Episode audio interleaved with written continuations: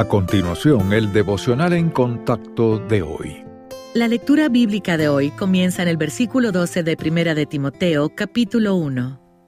Doy gracias al que me fortaleció, a Cristo Jesús nuestro Señor, porque me tuvo por fiel, poniéndome en el ministerio, habiendo yo sido antes blasfemo, perseguidor e injuriador. Mas fui recibido a misericordia porque lo hice por ignorancia e incredulidad. Pero la gracia de nuestro Señor fue más abundante con la fe y el amor que es en Cristo Jesús. Palabra fiel y digna de ser recibida por todos, que Cristo Jesús vino al mundo para salvar a los pecadores, de los cuales yo soy el primero. Pero por esto fui recibido a misericordia, para que Jesucristo mostrase en mí el primero toda su clemencia, para ejemplo de los que habrían de creer en él para vida eterna. Por tanto, al Rey de los siglos, inmortal, invisible, al único y sabio Dios, sea honor y gloria por los siglos de los siglos. Amén.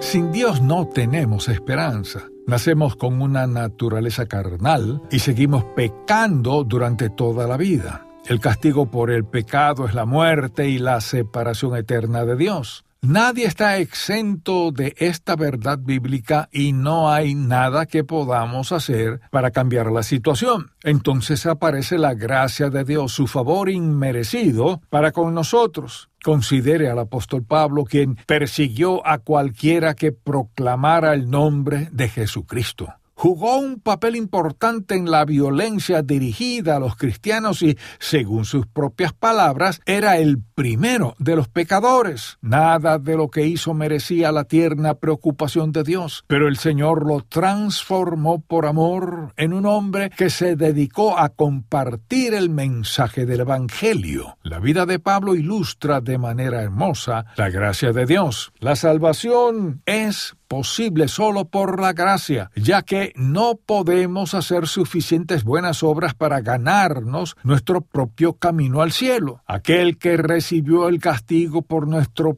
pecado merece todo el crédito por nuestra redención. Y, a Dios gracias, no hay transgresión demasiado grande para Él. No podemos añadir nada a su acto de expiación. Lo único que podemos hacer es recibir este regalo. Si confiamos en Cristo como Salvador, Dios nos salvará haciéndonos sus hijos para siempre.